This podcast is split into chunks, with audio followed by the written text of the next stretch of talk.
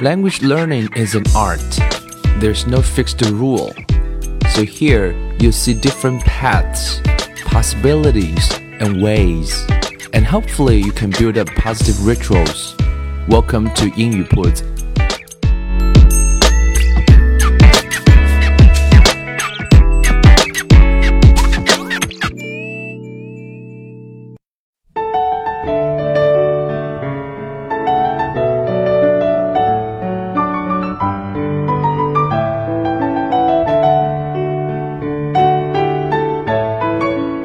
言学习融入生活，获取讯息变成常态。Hello everyone, welcome to 英语 铺子 and I'm Bill.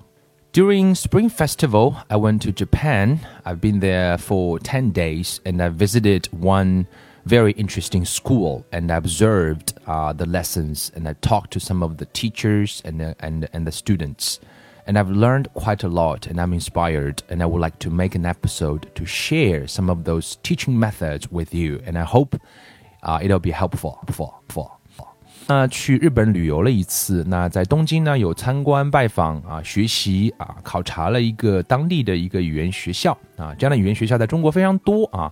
那日本跟中国有很多类似的地方，那英文都是作为第二外语在学习。 也有很多传统的理念在进行，也有很多新兴的理念啊，在能够啊尝试当中，像 experiment。那这个学校呢，我们这样学校可以称它叫做 cram school，我们可以学一个单词叫 cram，c r a m，cram school。所谓的 cram school 就指的是这种啊培训班性质的、补习班性质的学校，我们称它叫做 cram school。那这个学校跟所有我们都比较显而易见或者随处可见的这样的学校的最大的差异是，他们的理念是 ER。什么叫 ER？ER 叫做 Extensive Reading 啊，他们做的是 ER Program，Extensive Reading Program。那么，什么是一个成功的 ER program？其实对于每一位正在学英文的朋友也是非常有借鉴意义的。他们定了三个目标，我想这三个目标呢，也可以作为各位啊可以来参照的一个标准。我们今天在在学英文的时候，这个目标很不好定，可能定目标是考一个证书，可能定目标是背多少单词的词汇量。可是 this is old-fashioned，可能有一点过时。在这个年代，你会发现。并不是很能行得通，因为每一个啊，今天已经在工作的朋友在听这期节目的话，你一定能够明白我说的话。你兜里可能怀揣着很多张证书，四级、六级，甚至更多别的证书。可是真正你在使用语言的时候，你会发现说，That's not enough。OK，That's not enough。那什么是一个成功的 ER program？我们学英文的目标该怎么来定？我想这个学校。这个 program ER program 就是泛读 extensive reading，extensive 就指的是广泛的意思，延展的意思，right？广泛的阅读，延展的阅读，也就是说，这个学校的目标是能够帮助啊学生啊，他们的学生是从初中一年级开始，也就是大概在十一二岁这个样子。那他们定了一些什么样的目标呢？我想也可以拿来给我们啊正在听这期节目的朋友作为一个 reference。You can take it for reference, and maybe you can also use these characteristics as your goals，也可以作为你的一个目标。他们是这样说的：I believe the characteristics of a successful ER program are as follows。给了三个指标。 The first one，也就是说成不成功，这三个指标是非常非常重要的衡量标准。The first one, at least fifty percent of the participants in the program read six hundred thousand words in just two years. 有两个数字啊，不知道各位有没有听明白啊？第一个是说呢，啊，百分至少百分之五十的 participants 就是参与者啦，就是学习者 In the program 在这个项目当中，在这个呃，在这个学习的当中，能够读多少个单字呢？叫做 six hundred thousand，各位可以算一算了，six hundred thousand words，也就是六十万字，多少时间呢？Two years。百分之五十的学生在两年之内的阅读量能够达到六十万字。那我想，其实任何语言，无论是母语也好，无论是英文也好，我们从学单词的层面上也好，从语法结构的层面上也好，从句子结构层面上也好，从学英语的整体的语感上来讲也好，啊，无论是中文还是英文，其实一个人的语言水平，啊，跟他的阅读量的关联度其实是比较大的。那么两年。该读多少字呢？对于一个初中一年级的孩子来讲，他们设定的目标是百分之五十的孩子能够在两年之内读到六十万字。六十万字的话，以一本正常的啊，大家能够看到的英文小说来讲的话，大概是三本左右，两到三本，薄一点的两本，啊，多一点的是三本。当然不是读这样的书，它是有大量的啊分级，大量的短的，大量的容易的，一点一点去架构起来，这个总量。在两年之内能达到六十万字，这是一个成功的标准。那我想，正在学英文的你，如果你不知道你自己学语言的目标是什么的话，maybe you can use this one as your goal. In two years, you can read six hundred thousand words in just two years. The second one, at least 50% of them reach the reading level of Oxford bookworms stage 1 in just Two years，又定了一个目标，百分之五十的啊参与者能够达到一个啊两年之内能够达到一个什么样的一个水平呢？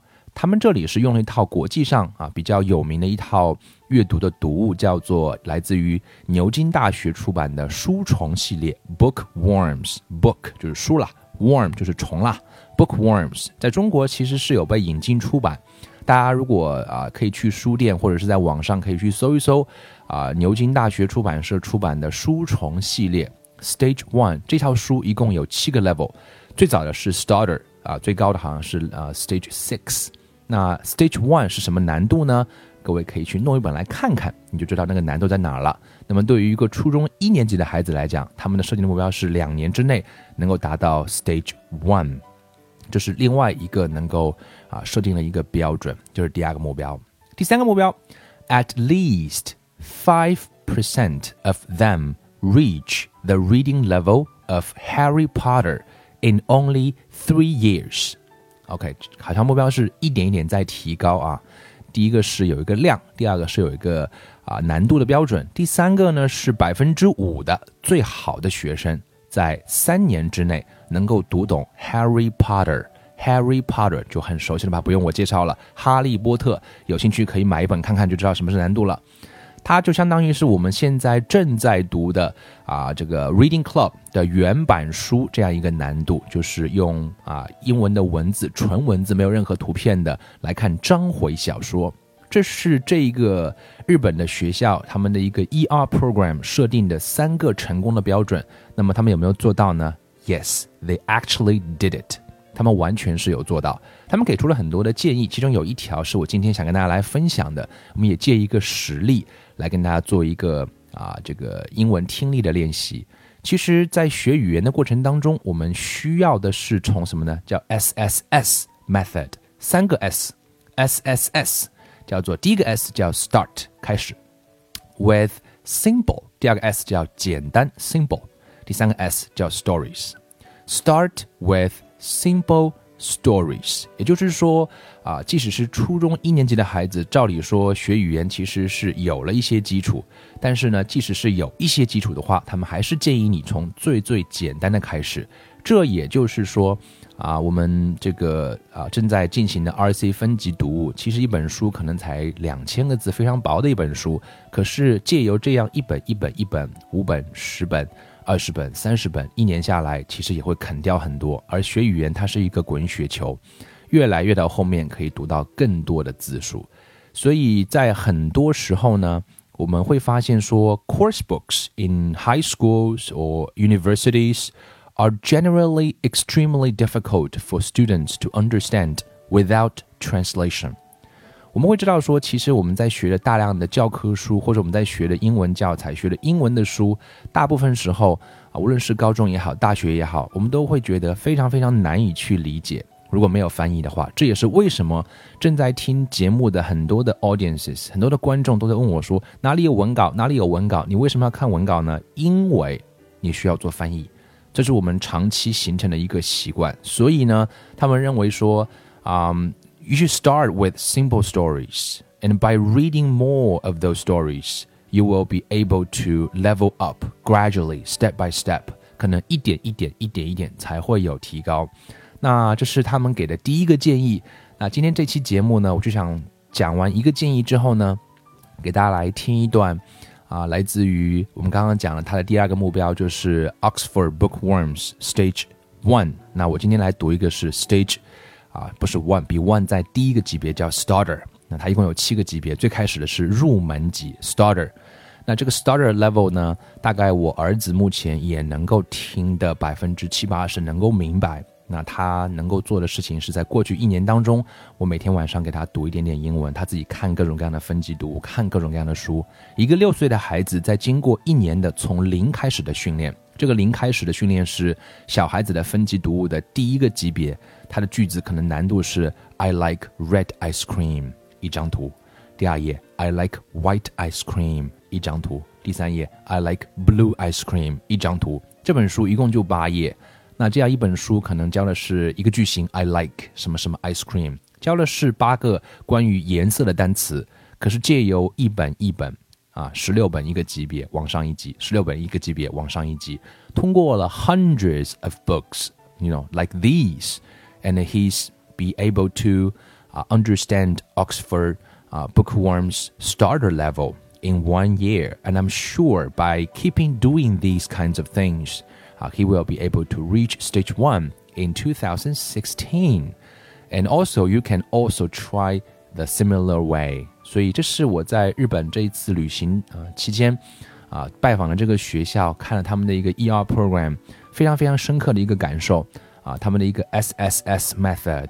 那各位正在听这期节目的，不管是初中生、高中生、大学生还是成年人朋友，大家也可以来做一个检测，没有文稿。你就来听听看这个故事，大概在十分钟左右。这个故事讲的是一个什么样的啊故事呢？听完之后，你是不是能够在我随着我在读这个故事的过程当中，你确实能够听明白、听懂？如果是的话，那你就应该继续的啊去看类似于难度的很多这样的东西。学英文它需要有简单的短篇，到简单的长篇，再到复杂的长篇，而不是由简单的短篇立刻能够去过渡到。简单的难篇，那你会发现有很多的 difficulties，有很多的 obstacles，你很难去 overcome。所以，啊，借由这样一期节目，也许给各位可以传递一些有效的方法和理念，也许各位可以更明白，或者是更坚定，可以怎么样去做。那我们二零一六年啊，成年人的分级读物啊，也在继续的招募当中。各位有兴趣的话呢，都可以关注英语铺子的微信公众号。那么在二零一六年呢，大树和小树的节目呢，啊，我也将推出视频节目啊。各位如果想看到我真人的话呢，都可以关注一下大树和小树的微信公众号啊。我会开始跟家长朋友们开始聊天啊，聊一聊家长啊应该在家里面怎么样带孩子学英文啊，孩子学英文的过的过程当中碰到什么样的问题，该怎么样去解决。我们就用聊天的方式吧，我来一点一点跟大家来分享。啊，一段话，一段视频，可能就三分钟、五分钟，不超过十分钟。那也经常跟大家来分享一下，周一到周五时不时的都会推送一些视频给大家来看。希望各位可以把这个微信公众号也能够更多的分享给你认识的朋友或者有需要的朋友。大树和小树，它的拼音即可。那最后呢，我就来跟大家分享这一个来自于牛津大学的。啊，着名的书虫系列的最最开始的 starter level 的这样一个故事，and I hope you can understand it. If you don't understand it, you can repeat it several times. It's a very simple stories. Uh, it's a very simple story actually, and I'm sure you can understand after several times, and you can try it again and again.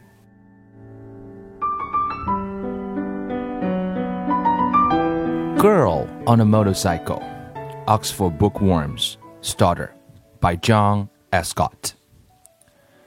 Kenny is going across America by bus to San Francisco. It is a long way, so he stops sometimes and stays the night in a motel.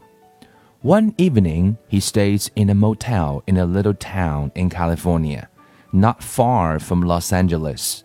When he comes down from his room for something to eat, he sees a girl, a girl on a motorcycle with long blonde hair. He thinks he knows her is she famous? Then, the next morning, he sees the news about a supermarket robbery in Los Angeles. The police are looking for somebody, somebody on a motorcycle with long blonde hair. 1. Is there a motel? Kenny is going across America by bus. One evening, in summer, his bus arrives in a little town in California. I want to stop here tonight, says Kenny to the bus driver. Is there a motel? Do you know? Yes, says the bus driver. There's a nice motel across the river. It's not expensive. Is there a bus to San Francisco tomorrow? asks Kenny. Yes, says the bus driver. There's a bus every day. Kenny gets off the bus with his bag. 2. Give me the money. In a street in Los Angeles, somebody is robbing a security guard outside a supermarket. The robber is sitting on a motorcycle and has a gun. Give me the money. The robber tells the security guard. Okay, okay, says the security guard and gives the robber the money. Then the robber rides away, but a camera is taking pictures. After the robbery, the supermarket manager phones the police. Yes, he says, a robbery, yes. Long blonde hair and with a motorcycle. A man or woman? We don't know. Yes, we have some pictures. Okay, quickly. 3. Room 23. In the little town 50 kilometers away from Los Angeles, Kenny goes into the motel and asks for a room. Room 23, says the man at the desk. He gives Kenny a key. Thank you, says Kenny, and he goes up to his room. An hour later, Kenny comes down to eat. I'm hungry, he thinks. He sees a girl arrive on a motorcycle. She walks to the front desk, and the woman gives her a key. Room 17, says the woman at the desk. I think I know her face, thinks Kenny. Is she somebody famous? 4. Is it her? Early the next morning, Kenny puts on the TV in his room. A new reader is talking about the supermarket robbery. There are some pictures from the supermarket camera. Kenny watches the news. The robber is somebody with long blonde hair and with a motorcycle, says the news reader. Suddenly, Kenny remembers the girl at the motel desk. Is it her? He thinks. Is she the robber? 5. Can I sit here? He goes for breakfast. The girl is eating her breakfast at a table near the window. Kenny looks at her. Is it her? He thinks. I think I know her, but he walks across to her table. Can I sit here? He asks. The girl looks up. Well, okay, she says. Kenny sits down. My name's Kenny, he says. Pleased to meet you, she says. I'm Mel. Where are you from? asks Kenny. San Francisco, says Mel. I'm going there later this morning. Where are you from? Boston, says Kenny. I'm going across America by bus, and I'm going to San Francisco later this morning too. Are you? The girl says. I don't like buses, I like motorcycles.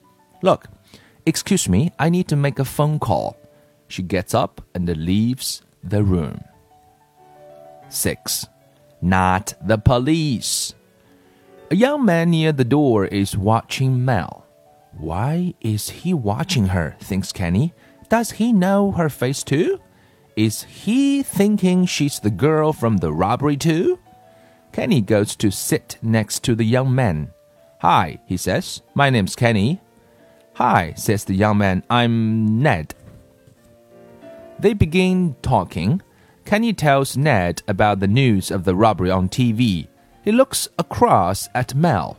Are you thinking that's the same girl? He asks Ned. Ned looks across at her. I. I don't know, he says. Perhaps it is. What can we do? says Kenny. She's leaving soon. Let's phone the police. I think it's her. No, Ned says quickly. Not the police. Wait. Kenny looks carefully at him. What's the matter? Are you afraid of something? He asks. No, but perhaps she's got a gun, says Ned. 7.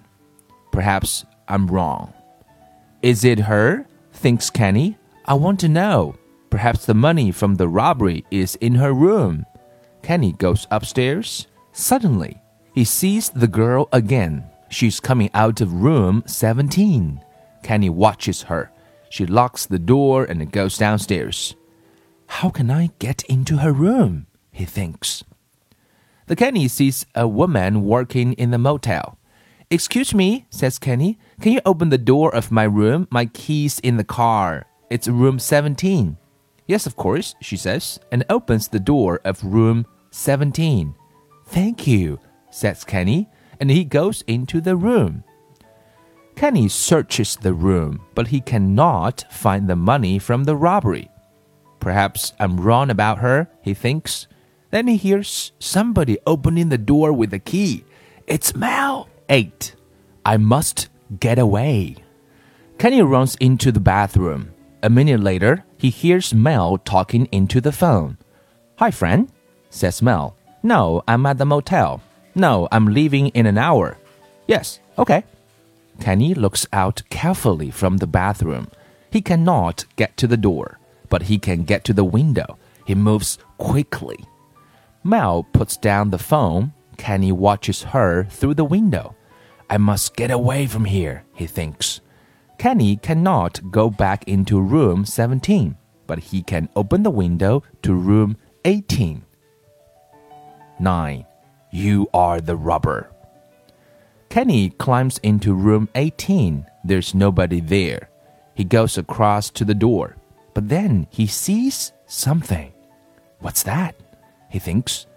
Is it a wig? It is. It's a blonde wig. Kenny searches the room. Here's a black motorcycle coat, he says to himself. And what's this in this bag? The money from the robbery. Kenny hears somebody coming. He wants to get out of the room, but he cannot. Ned comes into the room. He sees Kenny. What are you doing in my room? says Ned. Then he sees the blonde wig and the money. He looks at Kenny again. You know, says Ned. Yes, I know, says Kenny. You are the Los Angeles supermarket robber. Suddenly, Ned takes a gun from his coat. Don't move, he says. And he takes the bag from Kenny. You can't get away, says Kenny. Yes, I can, says Ned. He hits Kenny on the head. Then he locks him in room 18. 10. I can't swim. A minute later, Mel is looking across at the river from her room. Suddenly, he sees a man running. What's the matter with him? She thinks. Why is he running? Then she sees Kenny come out of the next room. That that man, says Kenny. He's the Los Angeles supermarket robber. Stop him, somebody. Ned hears him and looks up. Then he gets on his motorcycle and drives off quickly. I can stop him, says Mel. She climbs down from her room. She runs around the motel, gets on her motorcycle, and goes after Ned. Mel rides her motorcycle quickly towards the river. When she gets to the river, she jumps across the river on the motorcycle and stops in front of Ned. He cannot stop, and his motorcycle goes into the river. Help! Help! He cries. I can't swim. 11. Can we go slowly, please? Some people help Ned out of the water. More people are coming from the motel. Kenny runs across to Mel. Are you okay? He asks her.